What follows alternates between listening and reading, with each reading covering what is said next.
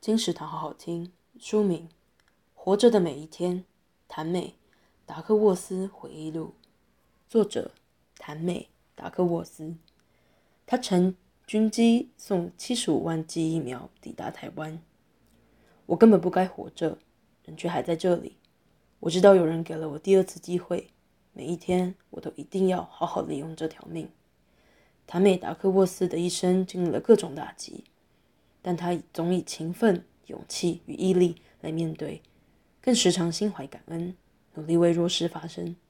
他的奋斗故事献给每一位在逆境中需要人生疫苗的台湾读者。活着的每一天由八旗文化出版，二零二二年二月。金石堂陪你听书聊书。